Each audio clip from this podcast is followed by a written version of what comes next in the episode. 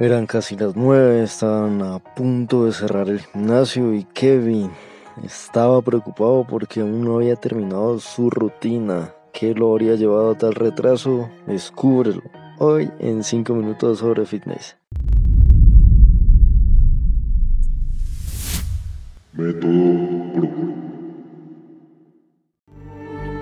¿Por qué estamos aquí ahora?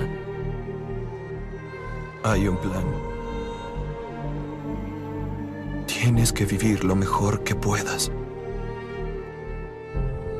Tratas de divertirte un poco en el camino.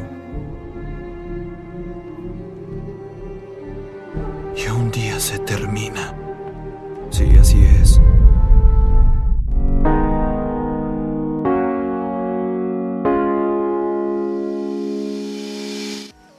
Bienvenidos un día más a Historias sobre Fitness. En el episodio de hoy les narraré la historia que tuvo que vivir un amigo para tomar conciencia sobre la importancia del tiempo de entrenamiento y sus inimaginables beneficios. ¿Quieres saber cómo lo hizo? Pues súbele el volumen y presta atención. La historia con la que les voy a salir el día de hoy parte de una gran lección que compartí con un buen amigo de entrenamiento. Ambos solíamos sobrepasarnos en el tiempo que dedicábamos a nuestras rutinas y lo solíamos hacer pues por lo típico, perdiendo tiempo en recochas, poniéndonos a chismosear o simplemente haciendo series y repeticiones más de lo necesario. Aquel comportamiento suele ser algo cotidiano en la mayoría de los gimnasios, pero a la vez que sí es verdad que nos entretenemos, esto puede terminar siendo una arma de doble filo, pues las probabilidades apuntan a que casi siempre el sobrepasarnos en un entrenamiento, en una actividad de alta, mediana intensidad, no juega un papel positivo en nuestro cuerpo y podríamos pagar consecuencias en cuanto al progreso que deseamos obtener de aquella actividad.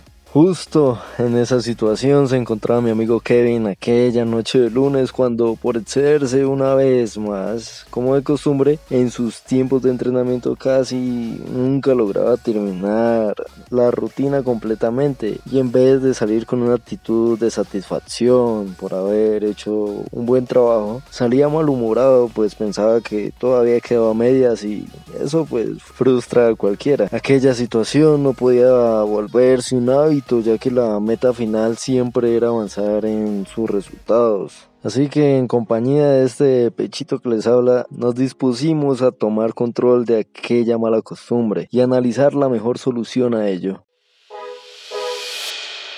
Así pues, pasados unos días de constante estudio y práctica del tema, dimos con un plan que nos podía ayudar a sacar todo a flote. Se trataría pues de una estrategia sencilla. Así pues, como lo comenté en un, en un episodio anterior, existe un factor muy importante, el cual es la planificación. Y pues esta vez en consecuencia y complementando este concepto, evaluamos los beneficios de tener claro el tiempo concreto que íbamos a destinar a cada ejercicio eso sí, aclarando que pondríamos también mucho esfuerzo en lograr una correcta ejecución de los movimientos, nos íbamos también a distraer menos y sobre todo enfocar en terminar la rutina lo antes posible para así pues después ya dedicarnos un poco a, a algo que siendo sincero para estos tiempos está convirtiéndose en un factor interesante para pasarla bien y no aburrirse en el proceso. Así que en conclusión